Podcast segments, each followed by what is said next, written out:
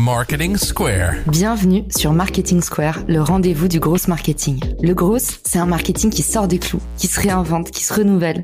C'est aussi un mindset qui repose sur l'envie de se dépasser, de se détacher de ses opinions une bonne fois pour toutes et d'apprendre en continu. Si tu te reconnais dans cette description, que tu sois débutant ou expert, abonne-toi. Ce podcast va devenir ton meilleur allié. Pourquoi passer des heures à essayer de percer sur les réseaux sociaux quand l'agence personnelle peut le faire pour toi? Des vidéos verticales prêtes à poster, créées spécialement pour te faire décoller sur LinkedIn, Instagram, TikTok, YouTube et consorts. Génère des leads en continu et deviens incontournable dans ton secteur. En un mois et demi, l'agence personnelle m'a fait gagner 50 000 followers sur mes réseaux sociaux. Alors viens t'asseoir et laisse les meilleurs s'occuper du reste. Rendez-vous dans la description pour postuler, mais ne tarde pas trop, chaque promo a des places limitées invité. Bonjour à tous et bienvenue dans ce nouvel épisode de Marketing Square. Aujourd'hui, on retrouve notre intervenant préféré, le chercheur et docteur en psychologie sociale et cognitive, Romain Bouvet. Il est aussi neuromarketeur et aujourd'hui, il va nous aider à craquer. Faut-il répondre aux haters? Bonjour Caroline et encore merci pour cette invitation. Ça fait toujours un plaisir de venir dans Marketing Square. En plus, je vais pas forcément parler de marketing ou de vente, mais je vais revenir à mon sujet d'origine qui est la psychologie sociale. Donc c'est un vrai plaisir d'être avec toi aujourd'hui. Retour aux racines, chasse le naturel, il revient au galop. Et puis, bah, en ce moment, on parle énormément de la haine sur les réseaux sociaux. C'est un peu l'année où tout le monde se passionne pour la santé mentale parce qu'en fait, on est en train de se rendre compte que les réseaux sociaux, c'est tellement décuplé les sensations des relations sociales en général que les dangers sont vraiment là. Alors, il y a du harcèlement, il y a des appels à la haine, il y a ce qu'on appelle le social counseling, donc des gens qui du jour au lendemain se retrouvent victimes de chasse aux sorcières Autrement dit, ça fait deux fois plus mal que les relations humaines à taille humaine, j'ai envie de dire. Donc aujourd'hui, on va répondre à la question épineuse que faire quand euh, on a en face de nous un hater qui arrive sous un de nos que vos posts cartonnent ou pas, vous pouvez avoir un hater. Il suffit pour ça d'avoir pas de chance. Et on va commencer avec Roman par définir c'est quoi un hater, parce que Christelle de Foucault sous mon post LinkedIn aujourd'hui le précisait. Il y a un peu un amalgame entre le sceptique, celui qui vient juste euh, vous donner du gras à moudre en, en pinaillant sur des détails ou remettre en question ce que vous dites, et le hater qui est un petit peu plus incisif. Romain, comment est-ce que tu définirais, toi, ces deux euh, sociotypes? En fait, on va prendre en compte le comportement et on va essayer de comprendre ce comportement. C'est une personne, généralement, qui n'est pas d'accord avec le post ou le contenu qui a été publié. Et là, on a, quand on n'est pas d'accord, finalement, deux façons de répondre. La première façon, c'est de dire tout simplement qu'on n'est pas d'accord, de façon assez bienveillante, d'expliquer tout simplement pourquoi on n'est pas d'accord, ce qui permet ben, de construire une relation sur le contenu, et euh, voilà, ce qui est totalement naturel. Et le deuxième, c'est la personne qui n'est pas d'accord cette fois-ci, mais qui va utiliser les émotions négatives pour l'exprimer. Et souvent, à travers l'humiliation. Ça veut dire que ça va être je suis pas d'accord, tu es bête, tu es imbécile. En gros, on a le où on est sceptique, on va dire bah je suis pas d'accord avec toi parce que dans mon expérience, j'ai vu totalement l'inverse. Et le deuxième cas, c'est je ne suis pas d'accord avec toi tu es un imbécile ou une idiote, t'as totalement tort, jamais vu un contenu aussi nul de ma vie, tu devrais limite euh, arrêter ce que tu fais. Là, on est dans le discours de la haine, on est dans le discours aussi qui est humiliant, puisque des chercheurs ont analysé des contenus haineux et ils ont vu que ça avait souvent attrait à l'humiliation Donc, on a bien deux types de comportements. Le premier, sceptique, qui est totalement autorisé. Et pour moi, je suis OK avec ça. Il n'y a aucun problème. Et le deuxième, qui ne devrait pas être toléré, qui est bien sûr le discours de la haine et de l'humiliation. C'est un mot qui est important car on semble souvent l'oublier quand on parle de haters. Exactement, et je trouvais ça important de commencer l'épisode là-dessus parce que Christelle disait ce matin dans les commentaires, Christelle qui passe énormément de temps sur LinkedIn et qui a vu un peu toutes les évolutions du réseau, elle dit il y a une nouvelle tendance assez dangereuse à traiter en fait de haters tous ceux qui sont pas d'accord. Et du coup il y a beaucoup de personnes apparemment sur LinkedIn qui vont aller virer tous les commentaires virés et bloquer tous les gens qui vont pas dans leur sens, ignorer les autres. Et puis, euh, du coup, elle dit, bah, cette attitude va engendrer la pensée unique et encourager des liens d'entre-soi, de finalement, euh, c'est un peu ce qui se passe et ce qui est dangereux sur les réseaux sociaux. J'en parlais il y a peu dans un post, c'est ce tri sélectif fait que plus on va avancer, Romain, plus les algorithmes, ils vont nous montrer des gens qui sont d'accord avec nous, mais on va devenir un peu bête si on est toujours confronté euh, à de la pensée, justement, qui se rapproche de celle qu'on a déjà. Et totalement. Et puis, c'est pas le jeu. Fait, quand on est influenceur, il faut accepter qu'il y a des personnes qui ne soient pas d'accord. C'est ok avec ça. Souvent, j'entends mes clients hein, qui disent ah mais moi je veux pas avoir de gens qui sont pas d'accord. C'est ma maison, ils viennent chez moi. Non, ce n'est pas ta maison puisque tu parles ici dans un marché public qui est LinkedIn. C'est ta maison quand c'est des messages privés, quand c'est un groupe privé. Là, ok, mais pas du tout tu cherches une audience, dans ces cas-là, oui, il y a des avantages, mais il faut accepter, en effet, les défauts. Et souvent, des gens ne seront pas d'accord, mais en fait, ces gens sont plutôt bienveillants et parfois, ils veulent même juste éclairer la personne en disant, hey, je suis pas d'accord avec toi parce que, regarde, il y a une étude qui est arrivée qui a dit le contraire. Et moi, je dis, ah ouais, ok, ça marche, j'avais pas vu cette étude. Et il y a aucun problème avec ça, en fait. Et ça, je pense que pour un influenceur, je conseille tout souvent de dire, mais prenez en compte que c'est partie du métier et c'est ok, c'est cool, il y a aucun problème avec ça. Et elle a totalement raison, Christelle. Si à force on bloque, on réagit par rapport à des gens qui sont pas d'accord, on n'est pas influenceur et c'est pas bon. Je pense pas que ce soit la bonne ligne, en tout cas, à tenir d'un influenceur. Il faut être prêt à avoir des gens qui sont pas d'accord et c'est cool. Il y a aucun problème avec ça. Et en fait, Romain, influenceur ou pas, parce que aujourd'hui, avoir des haters, c'est pas du tout le propre des grosses audiences. À partir du moment où vous êtes sur un sujet clivant, même si vous avez 10 vues, potentiellement, il y a 5 personnes qui sont pas d'accord. Autant sur TikTok, il y a beaucoup de hate, beaucoup d'insultes, mais sur LinkedIn, bah, il y a beaucoup de sceptiques. Voilà, tout le monde a son opinion et les gens sont là pour l'exprimer. En tout cas, je trouve ça intéressant ce que tu disais sur le fait que parfois les sceptiques veulent créer une relation. La chose la plus élégante à faire, c'est toujours d'envoyer un message privé, évidemment et ça, ça permet de créer des vraies relations. Donc, envoyer à quelqu'un par message privé, voilà, j'ai pas voulu par élégance le mettre devant tout le monde dans les commentaires, mais sache que tu t'es trompé sur euh, le nom de cette étude, mais sache qu'il y a une autre étude qui dit cela.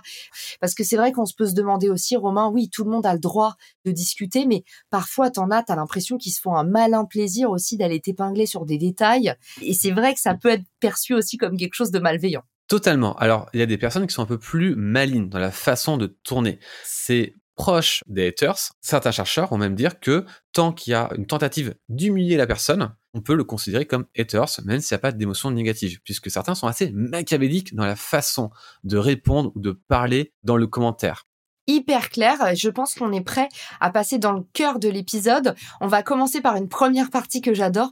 Pourquoi les haters sont-ils si méchants? C'est un peu en mode orangina rouge.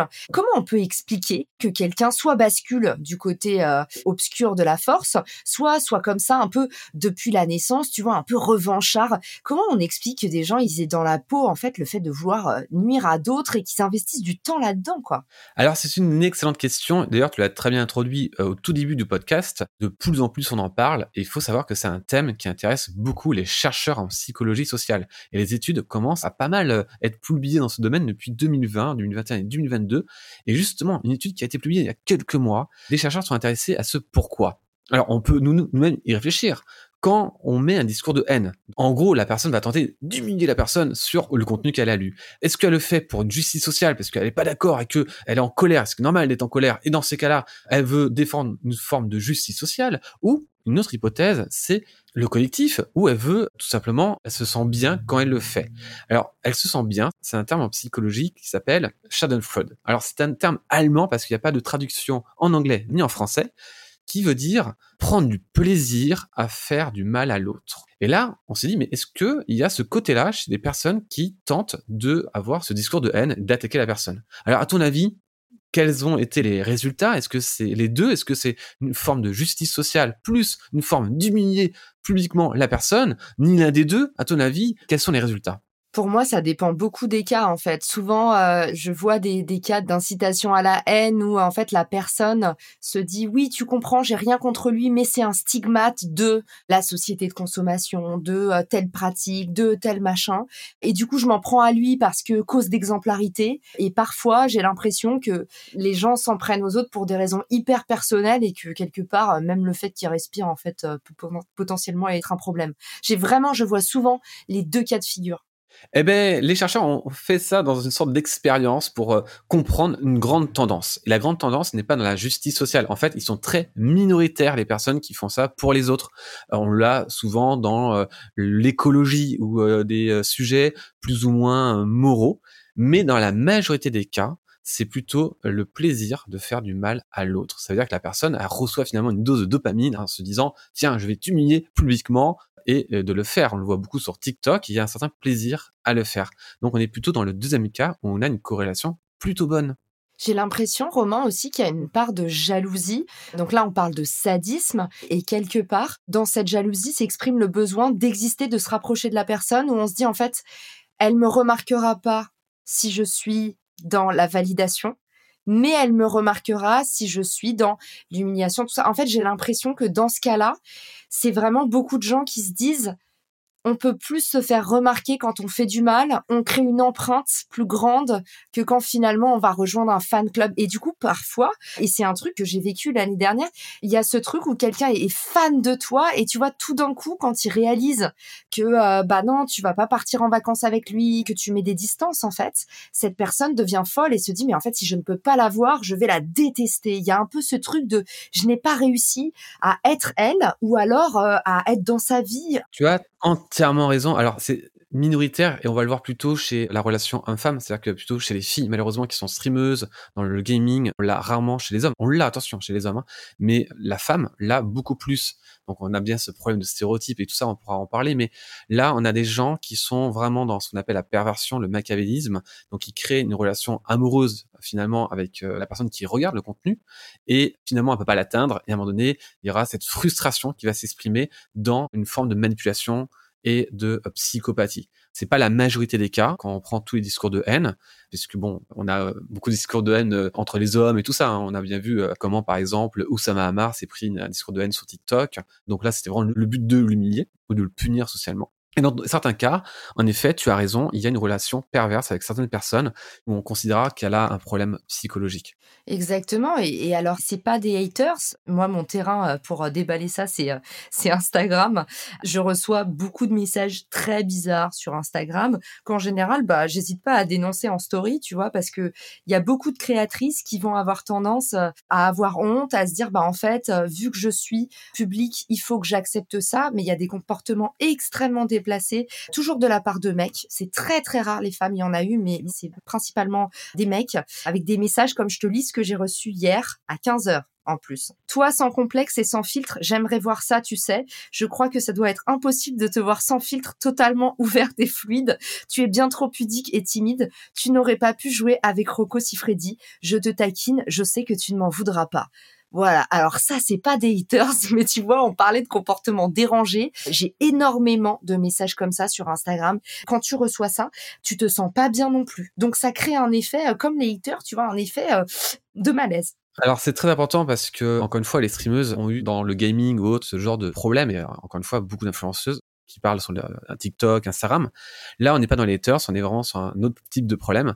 Ce qui est très important, c'est de créer une distance émotionnelle. C'est-à-dire que si tu ne parles à aucun moment tu dois partager tes émotions, à aucun moment tu dois lui faire la morale parce que là tu peux créer la haine et à partir de là, c'est un discours qui peut être transformé de l'amour à la haine. Donc, c'est là qu'on va parler de harcèlement. Donc là, on est vraiment dans une forme de psychopathe. Hein.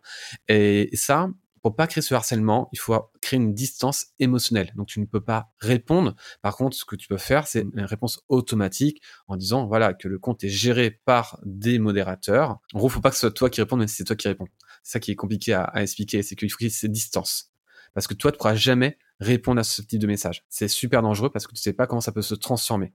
Et euh, c'est ça que tu dois éviter. À qui le dis-tu, Romain? Mais alors pour ceux, honnêtement, hein, on le répète, c'est pas un problème euh, d'influenceur d'avoir des malades sur des réseaux sociaux, c'est le problème de tout le monde.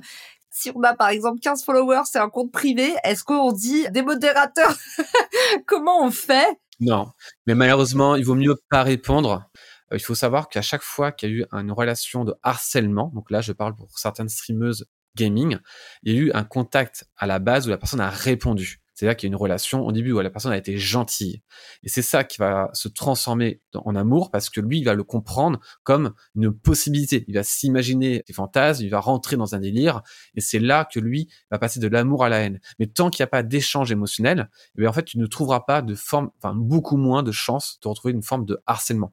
Le harcèlement se déclenche à partir d'un sentiment qui s'est créé.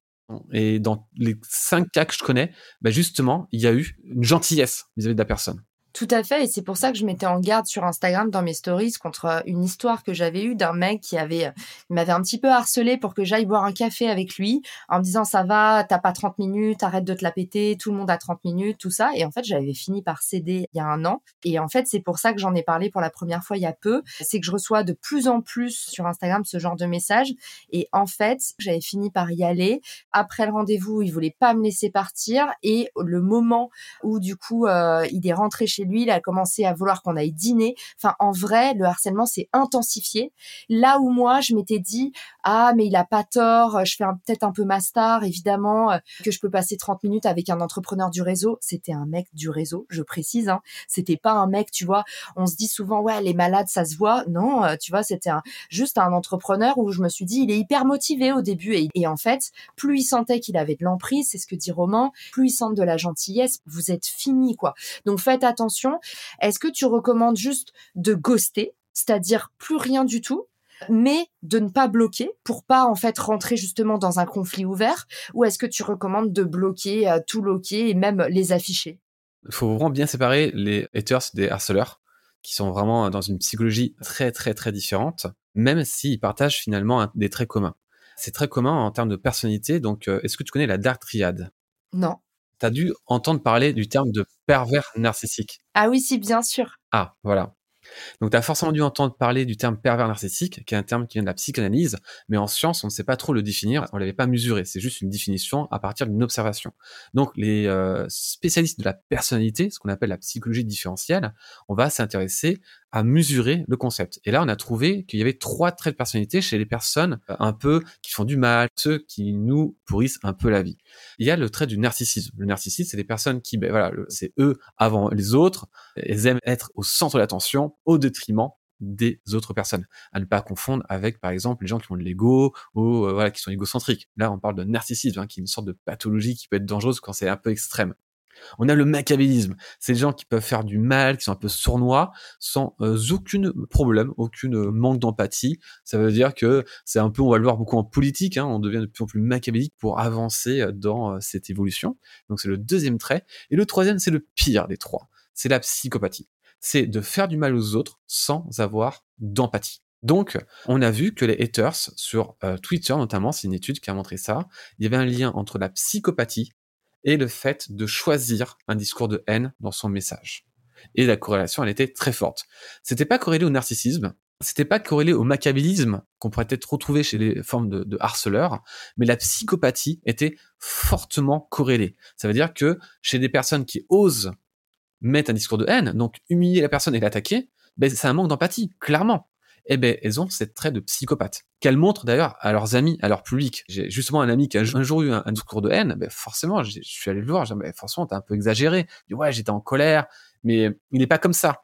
Et il s'est repris d'ailleurs. Donc parfois on peut être tenté d'avoir ce discours, on peut le regretter. Donc c'est une prise de risque pour le haineux, le hater, parce que sa communauté le voit. Moi j'ai eu un hater qui s'est fait reprendre par sa direction, mais il ne savait pas qu'à l'époque ils avaient financé mes recherches. Donc, euh, ils sont fans de moi, ils ont vu qu'il m'avait traité d'imbécile, justement, il s'est fait reprendre. Donc, quand on fait un discours de haine, attention, il y a aussi le fait de s'exposer autour de soi et montrer, bah, regardez les gars, je suis un peu haineux, je suis un peu psychopathe au fond de soi.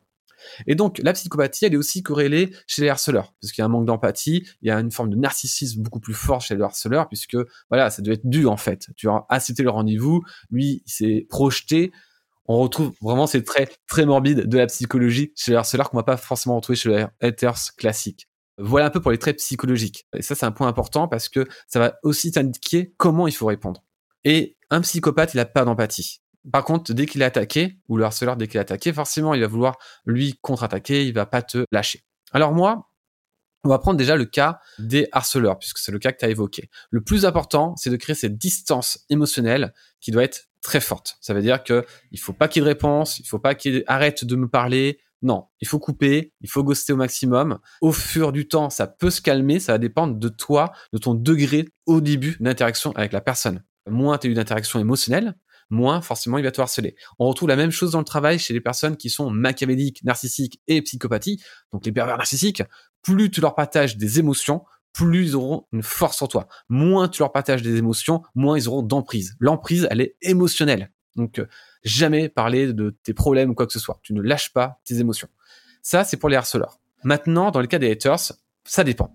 Ça dépend parce que le haters, quand il n'est pas d'accord avec toi, il engage lui-même sa communauté. Est-ce qu'il a une grande communauté ou pas? Par exemple, quelqu'un qui a 60 000 abonnés et qui n'est pas du coup d'accord avec toi et en plus de ça, il t'insulte. Qu'est-ce que tu dois faire? Est-ce que tu dois le bloquer, rien dire ou répondre?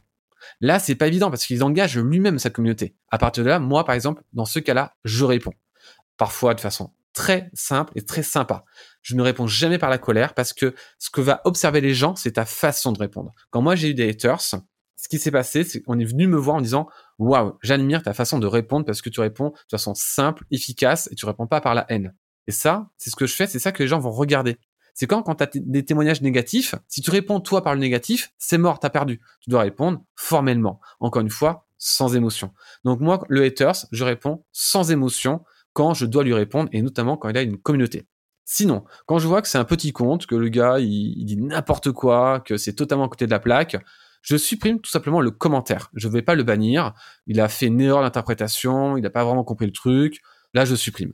Quand je vois que le niveau de haine est assez élevé, que la personne elle est vraiment violente, là je préfère bloquer la personne et j'en entends plus parler. Lui il verra à peine que je l'ai bloqué et il y aura pas de problème dans ce cas-là. Voilà ce que je fais moi aujourd'hui sur LinkedIn je trouve ça intéressant qu'on parle aussi euh, des harceleurs parce que je sais que je ne suis pas la seule et malheureusement c'est aussi euh, très féminin. Mais on tombe beaucoup sur les réseaux sociaux, qu'on soit exposé ou pas. Hein, mais quand on fait du building public à n'importe quel niveau, que l'on soit solopreneur, entrepreneur, marketing manager pour sa boîte, et eh ben euh, tout de suite il y a des gens qui vont demander bah, des appels téléphoniques. Je t'invite à déjeuner. Ça j'ai souvent ça aussi.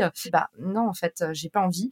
Donc voilà. Et la dernière fois pareil je publiais sur Instagram. Le mec me dit il faut que je te parle de ce projet euh, quel est ton numéro de téléphone, je ne le connais pas. Donc je lui envoie un message et je lui dis est-ce que tu peux m'en dire un peu plus par écrit? Et là il me dit je ne souhaite pas échanger davantage sur ce sujet par écrit. Je préfère un échange en physique afin d'évaluer le potentiel business de ce sujet. Nous avons tous 15 minutes dans une journée pour un échange business autour d'un café. Merci de ta compréhension. Voici mes disponibilités. À toi de me dire la tienne. Et du coup toute la journée il continue à écrire, à écrire, à répondre à toutes mes stories Instagram. Donc je finis par dire hello, je suis désolée comme je t'ai déjà dit, je ne peux pas prendre du temps hélas en ce moment je reçois beaucoup de demandes par jour, je ne fais pas d'exception. Merci de ta compréhension à toi aussi. Et là, je reçois MDR, c'est pas mon souci si tu reçois beaucoup de demandes. Pour moi, notre rendez-vous est validé jeudi. À toi d'essayer de t'arranger dans ton agenda. Un agenda est modulable. Merci et bonne soirée. voilà, ça c'est très commun. Mais pour moi, ça, je mets maintenant dans la case psychopathe. Voilà. En fait, je ne parle plus aux psychopathes. Alors, tu vas dire, je suis un homme, donc c'est pas évident de, de savoir ça. Mais à l'époque, j'avais créé beaucoup de robots féminins pour faire de la prospection. Il n'y avait pas Walaxy, on avait fait ça sur Python à l'époque, et j'ai créé plein de faux comptes LinkedIn. Alors, désolé hein, de faire tout ça à l'époque, mais c'est en 2020-2019. Et donc, du coup, on avait des profils féminins. si Christelle de Foucault écoute l'épisode, tu vas recevoir un pigeon mort. Je sais, je sais, mais alors j'ai arrêté, hein, c'était au tout début, et après on a été euh, pris de court par d'autres euh, logiciels, mais j'avais créé, on a, enfin, mon entreprise, hein, pas moi directement, hein, donc, mais j'en suis responsable, des profils féminins parce que ça marchait mieux tout simplement. Et du coup, on recevait des gens qui venaient draguer et euh, recevaient ce message-là. Et moi, je me suis fait, ben, on s'est fait prendre, hein, parce que nous, on répond gentiment, et puis on commençait à se faire harceler. C'était un truc de malade, quoi. Et ça, c'est assez surprenant. Et c'est vrai qu'un homme ne peut pas forcément le comprendre quand il n'a pas vécu ce truc-là. Et d'ailleurs, je ne peux pas le comprendre parce que ça, c'est quelque chose que les filles vont tout le temps vivre. Dans tous les cas, ce qui est encore important, c'est que dans ta réponse, tu as été, encore une fois, trop gentil. Et ça, je pense que c'est un trait chez toi. Tu as une agréabilité très élevée. Tu es ultra gentil. Mais quand il y a une communauté comme la tienne, tu ne peux plus répondre de cette façon-là. Tu as été trop gentil au début. En temps de répondre, tu dois être ultra formel. Il y a des procédures pour prendre rendez-vous avec toi. Il y a un calendly. Il y a des messages automatiques. Il faut que tu mettes une distance si tu ne te protèges pas par une distance, ça ne fonctionnera pas et tu dois avoir même aujourd'hui une distance avec quelqu'un qui gère tes rendez-vous. Que ce soit un IA ou quelqu'un d'autre, à ton niveau, tu ne peux pas te le permettre. Et quand tu crées ces distances-là, il n'y aura aucun problème avec la personne qui est pour moi là, dans le coup que tu donnes, psychopathe. Clairement, maintenant, je mets dans la case psychopathie de la triade, même s'il n'est pas, c'est pas grave, pour moi, euh, c'est classé.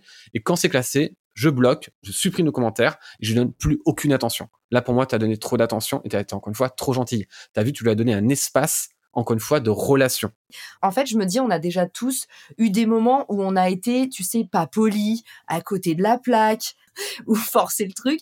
Et du coup, j'ai tendance à me dire que bon, j'essaye de creuser. Mais donc, toi, tu dis, dans ces cas-là, qu'on ait une audience ou pas, on n'essaye même pas de creuser. Au premier message, quand la personne dit, euh, je veux un rendez-vous physique, hop, formalité, même pas désolé, même pas justifié. C'est c'est comme ça et pas autrement. Mais c'est très bien ce que tu dis parce que ça oblige du coup les solopreneurs quand ils se lancent à avoir une structure. Et la structure, c'est ce qui va te protéger et c'est extrêmement important parce que tu vas commencer à dire ah oui il y a des choses qu'il faut dire non, tu vas perdre du temps dans tes entretiens et c'est un mauvais réflexe qu'il va falloir dans tous les cas changer. Donc on pense que quand on se lance, il faut prendre du temps avec des gens qui viennent nous voir. Ben non, c'est un mauvais réflexe puisque tu peux pas le scaler.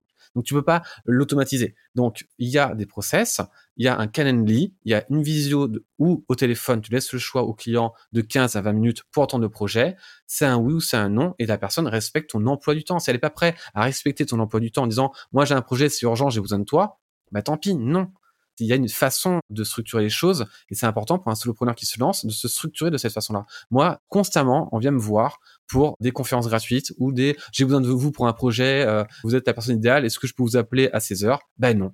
Il y a une structure. Là, je suis blindé jusqu'en juin, euh, juin, juillet. Il y a mon site web. Tu prends rendez-vous et tu auras une meilleure relation avec ton client. Sinon, il ne te respecte pas. Et moi, je pense que c'est important, justement.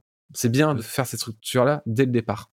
Surtout que c'est en aucun cas mon client parce que j'ai rien à vendre et du coup voilà c'est juste un entrepreneur euh, qui me dit qu'il veut me parler d'un projet business. Mais tu vois c'est vraiment en plus pas une relation commerciale. Mais intéressant et ce que tu nous dis du coup sur se protéger du harceleur ou du profiteur on l'appelle comme on veut mais tout le monde a un cas en tête sur les réseaux sociaux de voilà un gratteur on va dire qui vient sans politesse pour tirer profit de nous. Et toi tu nous dis bah ça va vous forcer à vous structurer à mettre en place un vrai process. Vous en profiter pour déléguer les réponses. Si par exemple vous avez un début de communauté sur les réseaux sociaux, bah, c'est le moment par exemple de mettre en place le répondeur automatique sur LinkedIn ou tout simplement de dire sur Instagram, même si c'est vous, si vous sentez que ça sent le sapin. Bonjour, je suis Lisa et je gère les messages euh, de Caroline. J'adore cette astuce que tu nous as donnée. On faisait ça pour les services clients à l'époque, même si c'était toi, tu mettais pas euh, ton, vrai nom quand tu gérais les services clients. Oui, ça s'appelle créer une distance. La distance te protège. Mais attention, si le message est Bonjour Caroline, voilà, j'ai un projet de site internet et de gloss marketing. Je ne sais pas par où aller. Est-ce que tu pourrais me conseiller? Est-ce que toi tu fais ce travail-là? Si c'est le message est structuré, euh, let's go, tu peux répondre, envoie le Calendly, tu peux répondre le jour même, mais de donner un rendez-vous le jour même montre bah, que tu as du temps tu dis, bah, écoutez, on peut en discuter dans 4-5 jours. Ça laisse le temps d'avoir cette prise de distance et ça augmente ta valeur perçue, ta qualité perçue. Si t'es trop disponible, ce n'est pas bon. Mais quelqu'un qui arrive en disant, j'ai un projet secret, il faut que j'en parle qu'en face à face. Bon, bah, déjà, c'est chelou. Et pour moi, déjà, j'ai dit, OK, bon, tu te rends le service secret ou quoi? Oh, non, tu vois? Et là, tu dis, ben, non, si la personne n'est pas capable de parler de son projet sur LinkedIn, c'est mort. C'est pas bon signe. Et puis moi, je vais pas avoir un inconnu à 15 minutes à Paris euh, que je connais pas on est fou, mais quand même pas à ce point-là. Première euh, astuce, du coup, se structurer. Deuxième astuce, déléguer. Et troisième astuce, tu nous as dit, et franchement, c'est celle où je me dis, j'ai le plus de progrès à faire, c'est aucune émotion. Quand on est hypersensible, on met de l'émotion partout et c'est comme ça qu'on aime vivre. Donc c'est vrai, bah, essayer d'arrêter de dire désolé. Déjà, ça, c'est le pire mot de la terre. On vous en voudra toujours si vous êtes désolé. Donc plutôt dire merci que désolé. Je vais faire un épisode là-dessus prochainement parce que ça, c'est euh, des petites règles d'or qui changent la vie. Et est-ce qu'on doit répondre ou pas à des haters. Donc là, on est de nouveau dans la sphère publique, Romain, on n'est plus dans la messagerie, on n'est plus face à un harceleur, on est dans une situation où il y a quelqu'un qui nous insulte sur les réseaux sociaux. Alors tu nous as dit un peu ton process, mais imaginons par exemple que les haters se démultiplient. Toi, tu nous as dit, voilà, si tu sens que le mec, c'est un petit écart de sa part, tu nous as dit, supprime le commentaire. Si tu sens que c'est vraiment pugnace, toi, tu dis, tu bloques, il s'en rendra pas compte. Imaginons, et ça a été le cas pour beaucoup de personnes que je connais qui ont connu des bad buzz, qui est un essaim de personnes. Autrement dit, les haters pullulent en fait. Tu supprimes un commentaire, en voilà un autre, il y a un effet boule de neige. Comment est-ce que toi, tu conseillerais de se sortir de cette situation quand il y a un effet, en fait, ça s'envenime et ça devient un peu hors de contrôle? Est-ce qu'on supprime le poste Est-ce qu'on part au vert? Est-ce qu'on répond? Est-ce qu'on assume? Qu'est-ce que tu fais, toi? Alors, ça va dépendre de la qualité, encore une fois, de la réponse. Tous les messages émotionnellement négatifs où la personne insulte, on va le qualifier d'humiliation. Moi, je supprime tout simplement, mais je vais pas, quand je suis en, buzz, le supprimer parce que euh, le mouvement. Donc, je vais juste supprimer et je vais laisser les commentaires ultra sceptiques. Hein, c'est ce qui m'est arrivé. Il y a un post qui a été mal compris. J'ai écrit en 20 minutes. Je me suis dit, c'est le post, il était trop nul et j'ai fait 2 millions de vues. Du coup, il n'était pas calibré pour faire 2 millions de vues. Donc, parce que forcément, bah, quand c'est écrit en 20 minutes, euh, tu penses pas à tout ça. Et en fait, il a trop bien marché. Donc, j'ai eu plein de gens qui n'ont pas vraiment compris le post et qui n'étaient pas d'accord. J'ai laissé tous les sceptiques qui m'insultaient pas, qui disaient je suis pas d'accord avec vous, machin, j'ai laissé. Les personnes qui sont insultantes émotionnellement, humiliantes, donc qui vont t'humilier, je supprime quand c'est en bad buzz. Quand c'est des petits posts, je peux bloquer ou supprimer en fonction du cas. Mais quand c'est un bad buzz, tu pourras pas tout bloquer, ça va être compliqué. Je supprime et c'est tout. Et après, je laisse faire aussi, tant pis, à un moment donné, tu pourras pas tout gérer, et c'est pas grave.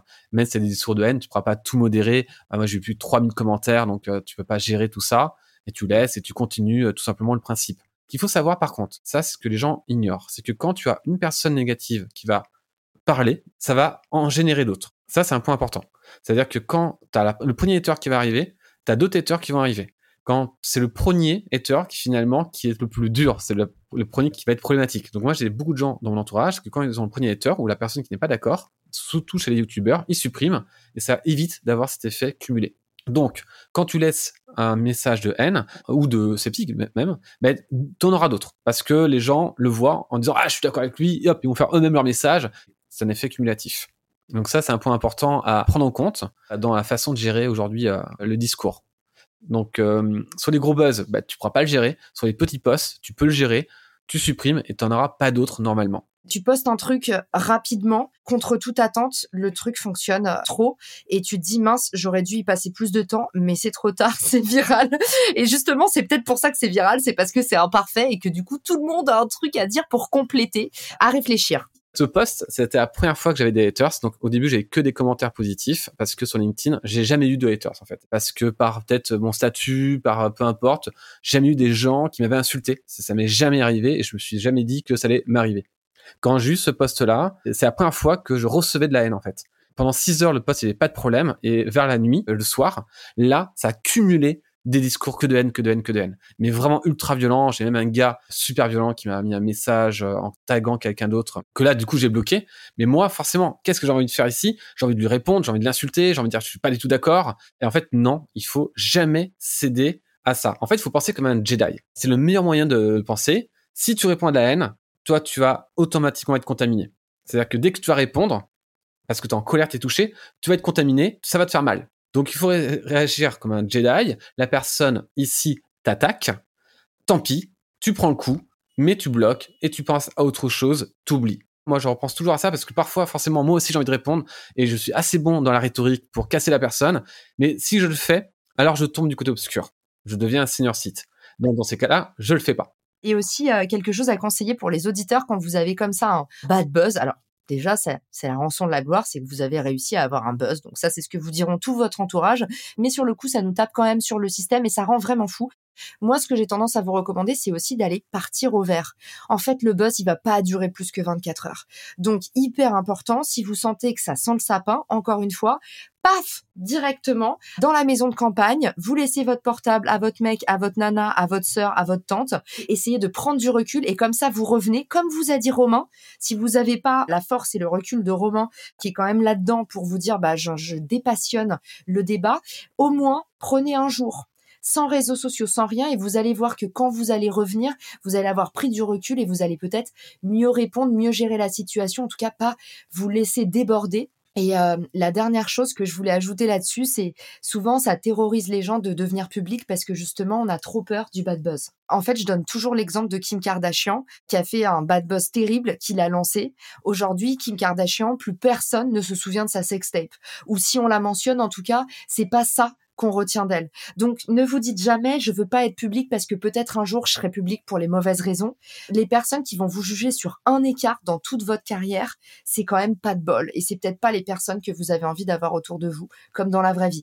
Donc voilà, j'ai tendance à vous dire aussi essayez même si c'est dur de relativiser quand vous êtes là-dedans, dites-vous bah en fait, les gens vont pas retenir ça plus de 24 heures et comme dans les ruptures amoureuses d'ailleurs, le temps est le meilleur conseiller, tout finit par passer et si vous avez fait un truc nul, faites 15 trucs bien après, les choses vont se réguler. Totalement. Et encore une fois, ce qui est très important, c'est si on doit répondre, jamais des émotions, on reste formel, on reste neutre, on ne tombe pas dans l'émotion négative de l'autre. Ça, c'est, je pense, le plus important dans la façon de gérer des haters ou des gens qui ne sont pas d'accord.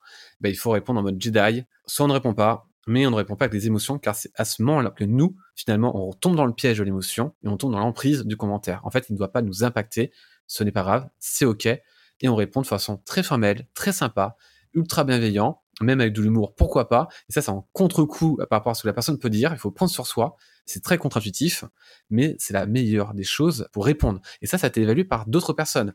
C'est-à-dire que les gens, quand ils vont vous lire, ils vont préférer que vous soyez neutre et sympa que vous tombez également dans ce discours de colère. C'est un point très important.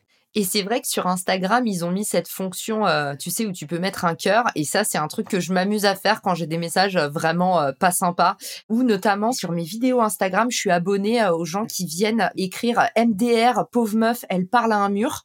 Et du coup, quand j'ai ce genre de messages qui sont très courants quand tu fais des vidéos, en fait, je like simplement je trouve que c'est une réponse hyper digne. Et moi, ça me fait du bien parce que j'ai le sentiment d'avoir quand même réagi, tu vois. J'ai une dernière question à te poser, Romain, pour clôturer l'épisode. Et pour moi, elle est hyper importante et très clivante. Tu mentionnais tout à l'heure que tu as écrit ton poste en 20 minutes et qu'en fait, il y avait certains manquements. Est-ce que, comme dans la presse, toi, tu recommandes de faire des erratums et de dire, bah en fait, euh, c'est vrai, tu as raison, euh, Jean-Michel.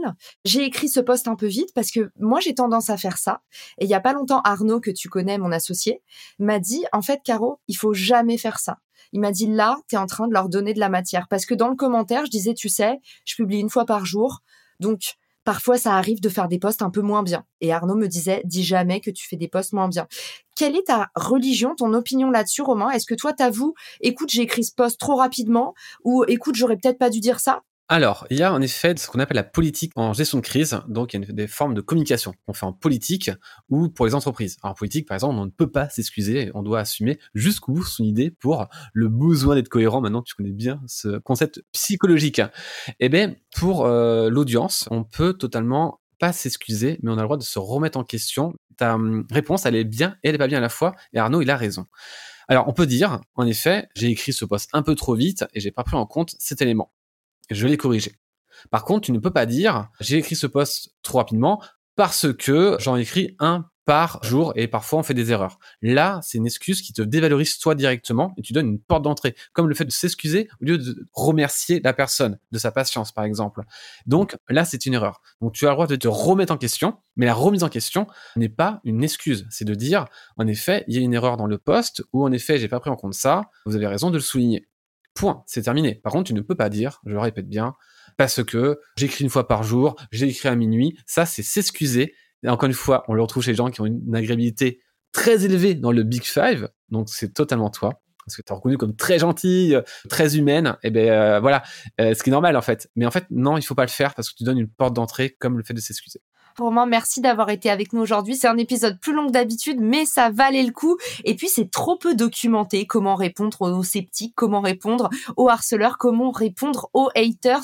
Merci Romain d'avoir été avec nous et dis-nous vite où est-ce qu'on peut t'envoyer? Comme d'habitude, je pense que tu vas recevoir une flopée de remerciements, de petits mots gentils, de petits mots d'amour. Et franchement, si vous êtes en train d'hésiter à envoyer un message, on n'en a jamais assez. Ça fait trop plaisir d'entendre quand vous avez aimé les épisodes. Donc, n'hésitez pas. Où est-ce qu'on peut t'envoyer euh, tout cet amour romain mais sur LinkedIn, comme d'habitude, donc euh, sur mon compte LinkedIn, euh, Romain Bouvet, PhD. Ce sera dans les ressources de l'épisode. Merci à tous d'avoir suivi cet épisode. Et puis maintenant, bah, il y a plus qu'à. Je vous dis à très vite dans un nouvel épisode de Marketing Square. Ciao! Si cet épisode te plaît, tu peux le partager en me taguant ou lui laisser 5 étoiles sur Apple Podcast. Marketing Square.